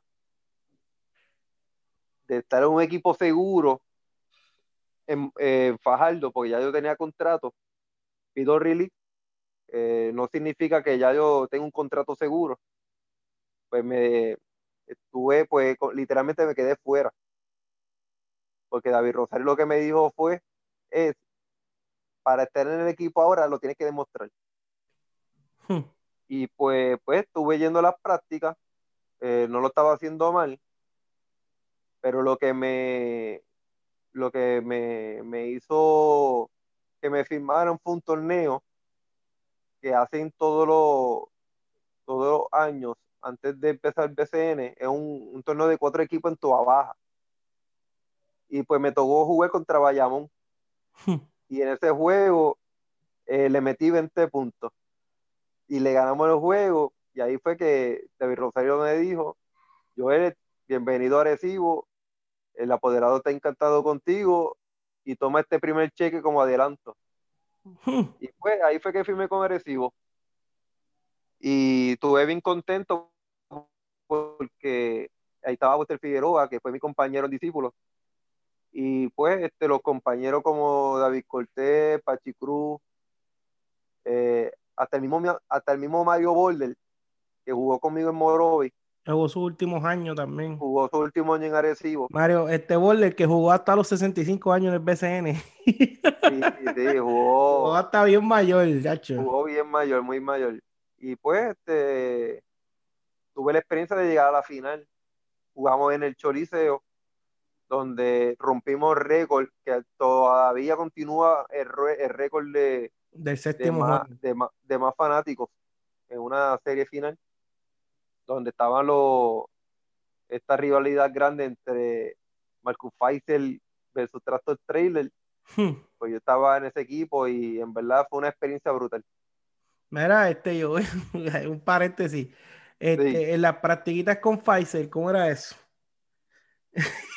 Bueno. oye, yo creo que, oye, yo creo que, yo no, es que yo no sé, hay mucha gente que se acuerda, mucha gente, oye, Faisal, yo, no voy a decir el mejor, porque en el BCN han habido refuerzos que son, que han venido muchos años a jugar y han sido élite por muchos años. Y Pfizer, si no me equivoco, tuvo como uno o dos años, máximo tres, no creo que haya estado más. Pero Pfizer ha sido uno de los refuerzos más dominantes en la historia del BCN. O sea, yo me acuerdo esos juegos de Arecibo ese año, eh, la semifinal, la fin eso eran 35 puntos y 13 rebotes, 30 puntos y 15 rebotes. O sea, metía la bola de todos lados, de tres, eh, fue ex NBA. ¿Sabes? Que, que esa práctica, ¿sabes? Pasaste de un equipo, de, de, equipos que estaban a punto de recesar, a un equipo que entró en una gerencia nueva, una gerencia que hoy día ha convertido a la franquicia de Arecibo en una de las franquicias más ganadoras de la última década, los últimos años. O sea, ese cambio, al tú moverte a un camerino, a un ambiente, que lo que, que lo que hay en el ambiente es este, ganar, porque si no me equivoco, Arecibo en el 2005 queda campeón, le ganan a los vaqueros de Bayamón, que le ganaron 4 a 0. O sea, ¿cómo, cómo fue ese cambio de ambiente? El tú practicar con, con jugadores de alto nivel, y no solamente porque en el PCN todo el mundo está un nivel alto, pero un alto nivel de querer ganar, de que ser un aspirante al título.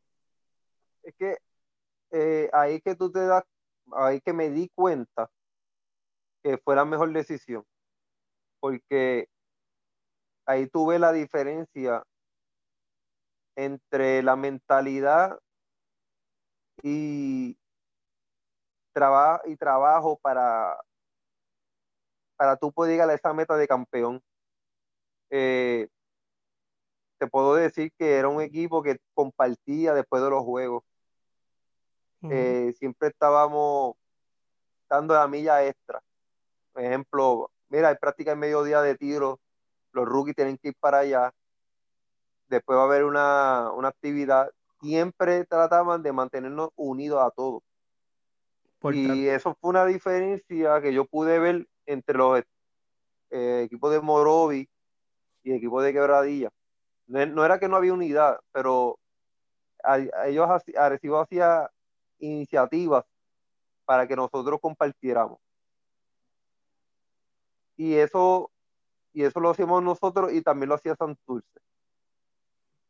Y yo creo que por eso esas finales fueron ellos, ellos y nosotros, porque nosotros teníamos, se podía decir así, el mejor refuerzo en la historia por un año. Porque como tú dices, no fue consistente por lesión y eso. Pero te puede decir que en un año, la mejor demostración de un refuerzo eh, la dio Marcus Pfizer. Eh, estaba hablando de 30 y 15. Definitivo, no hay, no hay, duda. Y, y, pues, este, jugamos contra, Santurce no era un equipo como que, ok, está duro, pero también había un equipo como Cagua, que tiene esos dos refuerzos que eran dos bestias. Bobby, eh, y Burgess. exacto. Con Filiberto, Alvarado, tenían un trabuco. Un trabuco. Y Marcus Pfizer eh, los dominó. Realmente nos cargó. Nosotros sí hicimos el trabajo, pero pero quien nos cargó en los hombros fue Marcus Pfizer. Y pues este fue una experiencia brutal. Eh, ya pues, pues tuve, a la misma vez que yo me lo disfruté, a la misma vez también yo me sentía este como que cuando en mi momento, fue, un, un momento bien difícil para mí, el, el poder yo, poder, ¿cómo te digo?, vencer esa etapa de, de, profesional en ese momento, porque yo quería eh, más tiempo de juego. La gente dirá, ah, pero que por qué, pero es que es bien difícil, un ejemplo, subir para Mayagüey, para San Germán y lo que jugar los minutos, dos minutos, o, o no jugar ni un segundo cuando yo en mi mente, yo entendía que podía eh, tener esa oportunidad y demostré que yo estaba en ese nivel, pues al yo tener un contrato de dos años más, pues yo tomé la decisión de, pues primero hice, me fui a practicar con otro, con otro equipo como San y eso, pero luego de estar brincoteando de equipo para para buscar otra oportunidad, pues tomé la decisión pues de no continuar jugando baloncesto superior nacional. Pero Joel, y tú, eh, yo, si no me equivoco, yo he visto por ahí, ¿sabes? Hay videos de que tú pisaste esa final, tú jugaste. Eh, ese año todos los juegos de la final estuvieron llenos, pero el séptimo juego fue otra cosa. Yo creo que se metieron 20 mil fanáticos o más. Yo me acuerdo de ese juego, yo vi ese juego. Este, yo te había preguntado anteriormente cómo se, cómo se sintió el haber, el haber eh, dicho, ok, estoy en el BCN, estoy aquí representando un equipo, estoy, estoy en el nivel más alto del baloncesto de Puerto Rico. Ahora te pregunto, ¿verdad? Ya que estamos en, en de retirada, ¿qué se, ¿qué se sintió pisar esa cancha en una final en donde la presión era mayor, se jugaba un campeonato, más fanaticada, la fanaticada eh, contraria más, más hostil. Sea, ¿qué, ¿qué, se sintió ese momento? Tú puedes decir, yo pisé la cancha, yo jugué en esta final, representar equipo, de, peleamos un campeonato y yo, y yo jugué. Bueno, te puedo decir que no solamente yo jugué la final, yo metí bola, yo metí en total, entre todos metí 12 puntos. Yo por lo menos puedo decir que, que, puse mi numerito, aunque no fue mucho. Yo vi Fabi Vale, no se me olvida, yo, yo me acuerdo, me acuerdo. Hubo, hubo Fabi Vale, hubo tri, hubieron triples. Yo estoy seguro, eh, algo que no olvido porque me acuerdo que, que una persona de fanático, eh, de mucho dinero, pues empezó a ofrecer 30 pesos por cada triple que metiéramos. pues yo buscando ese canasto para los 30 pesitos que nos diera él, pues metí uno que otro. Eh, yo no sé si tú sabías, la, la serie semifinal contra Guayama, que estaba Wilfredo Pagán y Rodríguez. eh, la gente estaba tan llena que había gente en las escaleras, pero habían cuatro mil personas afuera que no pudieron entrar. Hmm. Este, cuando me ponía en cancha, yo no escuchaba la jugada por el tanto, por el ruido tan fuerte que había. Eso está brutal. Y era una adrenalina que no era, no era nerviosismo, pero era como que ansiedad. Era como que desesperante. Era como que si tú no, tú no tenías enfoque, tú no podías jugar. Y yo dije, bueno, esta es la situación. Yo tengo que hacer algo que me haga lucir bien.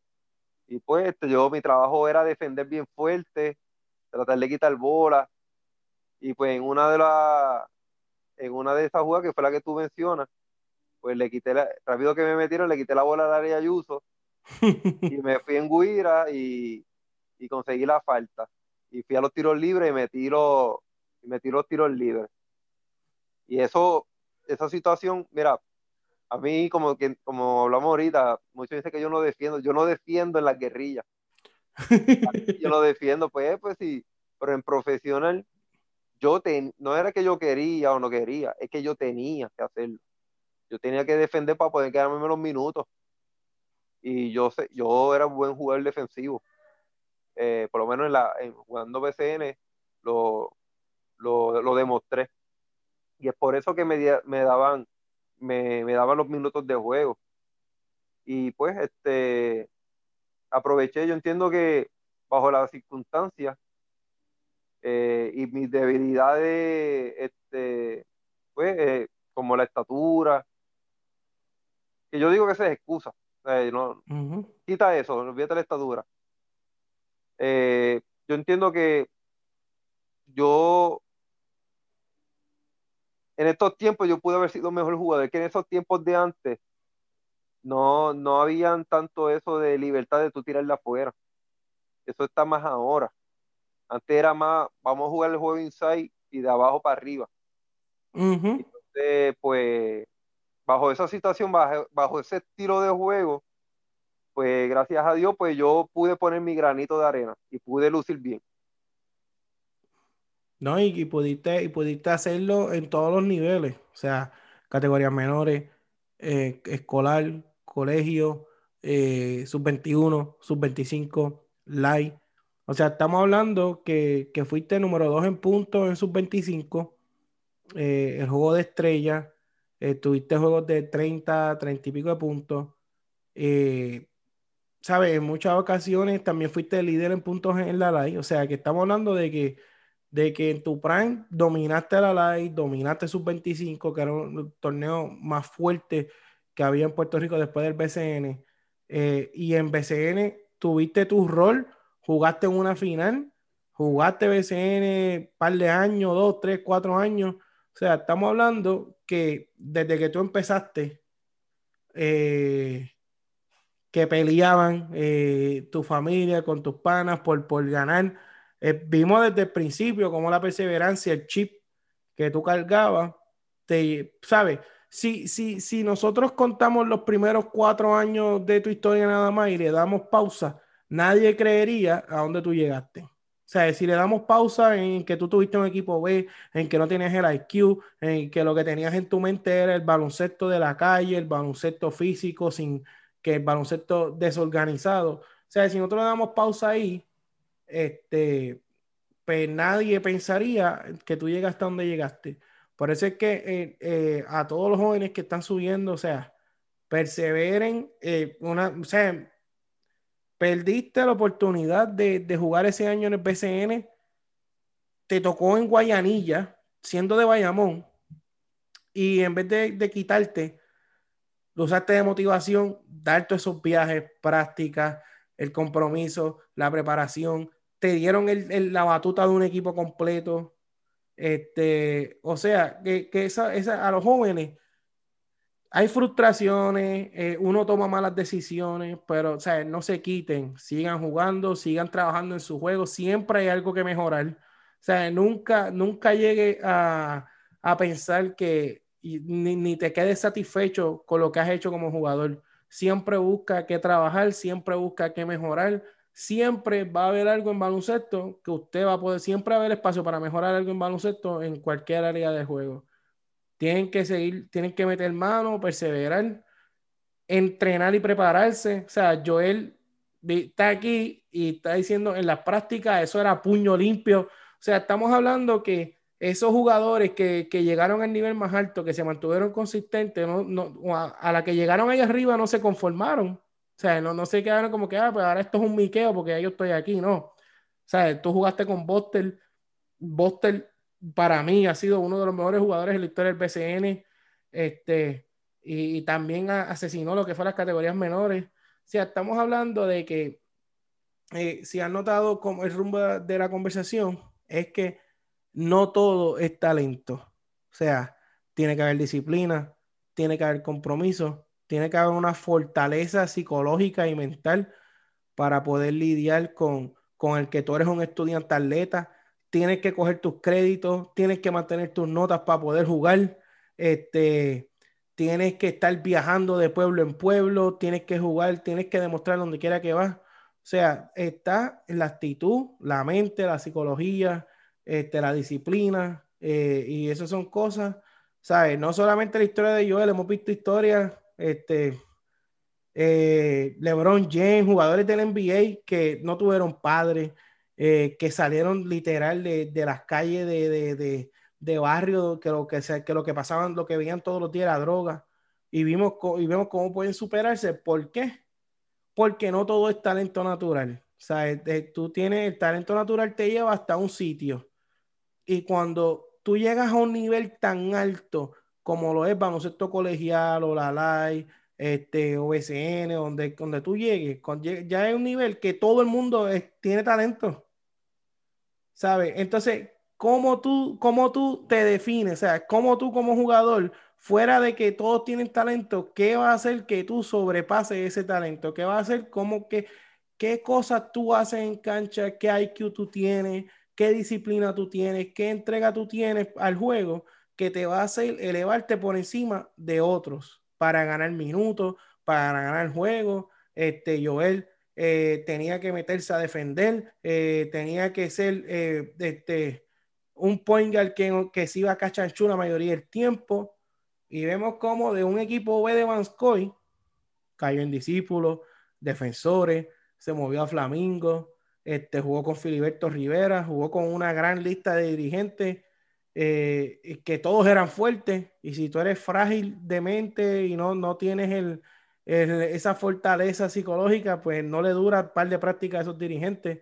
So, ahora quizás son un poco más fácil, así que, este, oye, Joel, estoy mil, o sea, estoy agradecido por esto, aprendí muchas cosas, muchas historias, pero antes de irnos, eh, yo quiero también que tú nos hables de que eh, tú con Pavel Meléndez, que fue también otro eh, jugador de BCN, que yo lo vi jugar, lo vi jugar en los meses de Guaynabo, si no me equivoco.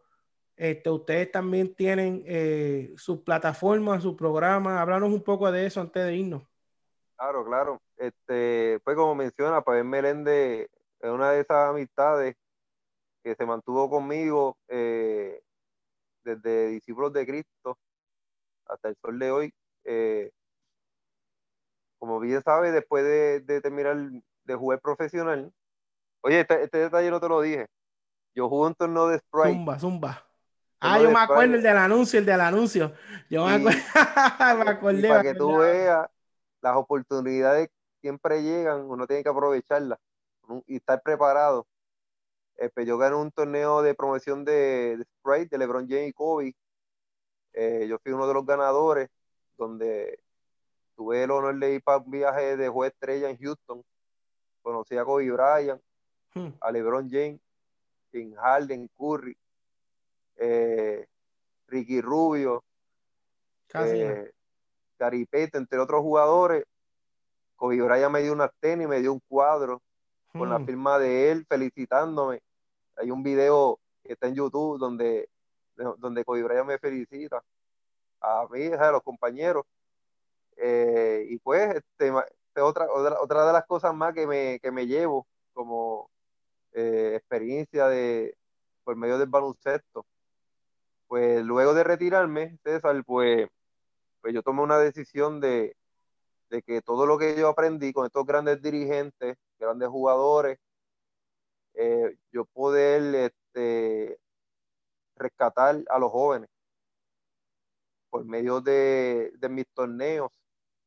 Eh, como bien tú sabes que participaste en mis torneos, eh, yo hice muchos torneos de, en Cortijo, en, en otras áreas, de, en otras canchas haciendo una liga de, eh, tratando de ser una liga bien semi-pro, como fue la Liga Puerto Rico Basketball League, que lo organicé con Pavel y con Vicente Pérez, donde participaron 26 equipos, entre dirigir categorías menores, eh, tanto masculino como femenino, dirigir eh, dando clínicas, me he mantenido en eso.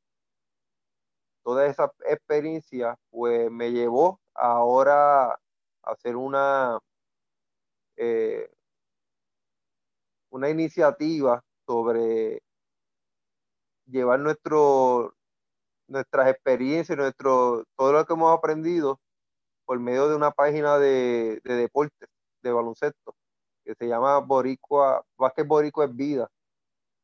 Y pues nosotros lo que queremos es seguir la misma línea como servir como estos programas, como el tuyo, de, de darle exposición a los atletas de Puerto Rico. Y pues eso es lo que estamos trabajando. Y pues así puede decirte uno por encimita que estamos, eh, no muchos lo saben, eh, uno de, de nuestros proyectos es que voy a estar jugando con los jóvenes y llevando la palabra de Dios. Importante. Eh, tenemos, una, iniciativa ahí para rescatar a los jóvenes eh, y mejorar eh, pues este, nuestra sociedad. Como tú bien tú sabes, estamos pasando una situación bien difícil que emocionalmente nos ha afectado a todo el mundo, pero a la misma vez yo entiendo que el Dios de nosotros es más grande que cualquier situación y, y que juntos en las manos de Dios vamos a poder vencer todo esto, porque al fin y al cabo el premio grande no está en el tierra, no está en la tierra, sino en el cielo. Amén. Y yo entiendo que yo entiendo que, que Dios nos, nos ha bendecido, me ha bendecido a mí eh, por medio del deporte y yo creo que es tiempo de yo darle a él este, todos mis talentos a beneficio de Dios. No, oye, y mira, es bien importante, eh, ¿sabes? Querés recalcar, Joel hace torneos en Cortijo, hace torneos, este, dirige categorías menores. Eh, yo me acuerdo que en uno, en uno de esos torneos yo arbitré par de juegos y Joel después de los juegos se sentaba conmigo y me daba como una clasecita, mira esto, lo otro. ¿Sabes? Que, que por lo menos yo soy testigo de que, de que hacen una persona que siempre quiere ayudar a que si un joven puede estar en una cancha dos horas es ganancia, versus dos horas en la calle es mejor que esté dos horas en la cancha. Y, y a pesar de, ¿verdad? de todos los logros que tú obtuviste ¿verdad? en tu carrera como jugador, eh, el, el, que uno pueda ayudar personalmente a una vida de un joven que lo necesite, eh, de un joven que quizás este, su familia está, este, no, no tiene control sobre la vida de ese joven, eh, se crió en unas circunstancias, ¿verdad? No muy favorables. Eh, y, y, ¿verdad? A pesar de, ¿verdad? Todos los logros que tú puedas haber hecho, yo creo que ninguno este, va a sobrepasar la iniciativa de ayudar a estos jóvenes que lo necesitan, ayudarlos si quieren aprender a jugar, que aprendan a jugar. Si no quieren estar en la calle, que no estén en la calle. Y no necesariamente eh, crear estrellas, sino, sino este, darle a esos jóvenes herramientas para que por medio del baloncesto ellos puedan canalizar muchas cosas negativas que tienen en su vida, eh, echar hacia adelante. Oye, y, como dijimos anteriormente, o sea, del por ciento del que empieza en baloncesto en categorías menores al que llega al nivel más alto, es un por ciento bien bajito. O sea, hay una alta probabilidad de que no llegue. Pero, ¿qué es lo más importante de esto? Que la disciplina, todas las cosas positivas que aprende uno por medio del deporte, las amistades que uno hace, como tú dices, con Pavel, este, y todas esas cosas que uno se las lleva a uno, y a la hora de la verdad, cuando uno tiene alguna situación, algún problema, una, un, una problema, un problema familiar, con un tipo de circunstancia negativa, todas y esas cosas que uno aprendió jugando un deporte, uno las puede aplicar en la vida. O sea, y esas son cosas que valen más que, que uno, ¿verdad? A veces, porque son cosas que, que son cosas espirituales, son cosas de adentro, o sea, son cosas que, que tú puedes tener un trofeo ahí y pues, pues, gracias a Dios que te dio la habilidad para haber tenido ese trofeo, pero a la hora de la verdad, ese trofeo, cuando si tú necesitas un consejo, el trofeo no te lo va a dar. Tú sabes, el consejo te lo puedes, el consejo tú te lo puedes llevar de, de, de un dirigente tuyo, eh, de, un, de, un, maestro que te haya enseñado, y a la hora de la verdad, aunque no to, aunque todos quisiéramos llegar al más alto nivel jugando el deporte que, que amamos, yo creo que lo más importante son las experiencias que uno se lleva, eh, la motivación, eh, la disciplina y todo lo que uno desarrolla. Así que por eso digo que, que, yo soy testigo de Joel, siempre trata de ayudar a la gente, siempre aconseja. Eh, si llegas un cinco minutos tarde a arbitrar un juego, te sienta al lado y te dice, mira, esto, lo otro. Sí, porque hay que ser responsable. O sea, si, si de alguna manera u otra este, te va a aconsejar, te va a ayudar. Este, ellos tienen eh, en las redes sociales, ¿verdad? Vázquez Borico es vida. Eh, están transmitiendo en vivo varios días a la semana. Eh, promocionan, promueven lo que son los atletas puertorriqueños. Y aquí, ¿verdad? Siempre la puerta está abierta. nosotros aquí hablamos de cuanto deporte, hablamos de NFL, hablamos de baloncesto eh, con, vamos a comenzar con diferentes entrevistas. Eh, y lo importante es que, mira, uno, eh, en, en, como tú dices, la pandemia, eh, uno se tuvo que encerrar por obligación, pero a pesar de que unas puertas se cierran, la misma pandemia te abrió unas otras puertas más. Y pues que usted pueda entretenerse, pueda vacilar si uno se escracha hablando de, de baloncesto y dice que un equipo gana y pierde, pues que uno pueda, ¿verdad? Este, entretener la mente en algo sano que eso es lo más importante. Este, Joel, algunas palabras más que quieras decirnos antes de culminar este, la entrevista y el episodio de hoy.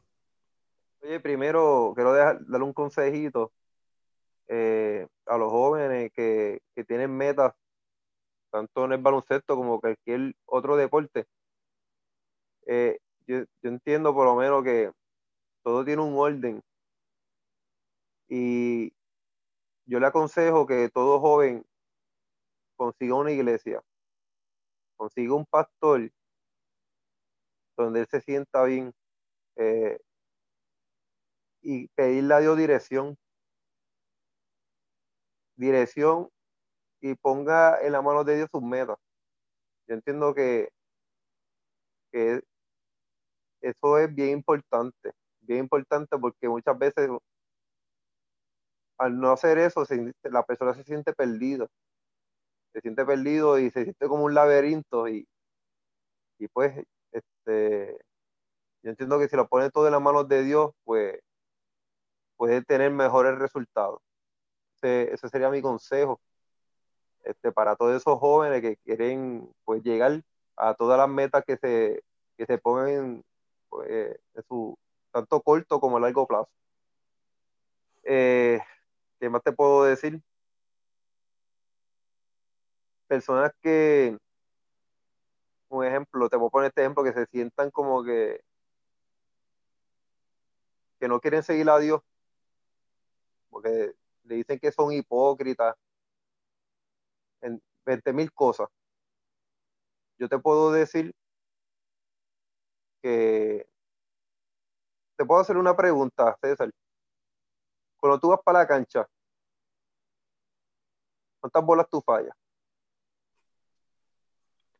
Bueno. Muchas, ¿verdad? ¿Cuántos hey. tú haces? Oye, esta es una pregunta general. Yo fallo mucho. Yo cometo 20 mil T-Nobel. Yo cometo eh,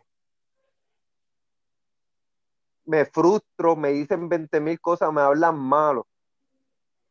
Y al otro día aparezco de nuevo en la cancha porque lo amo, porque amo jugar baloncesto. Así es, así es el camino de Dios. Cuando tú lo amas, tú lo sigues buscando, no importando cuántas veces tú falles, cuántas veces la gente te va a decir 20 mil cosas y te hablen malo. Tú sigues buscando a Dios porque tú lo amas. Y yo creo que este, por esa línea es la que yo me voy a ir para rescatar a todos esos jóvenes que están confundidos y que entienden que porque la gente lo señale, tú dejas de buscar a Dios y dejarle entender que vamos a seguir fallando.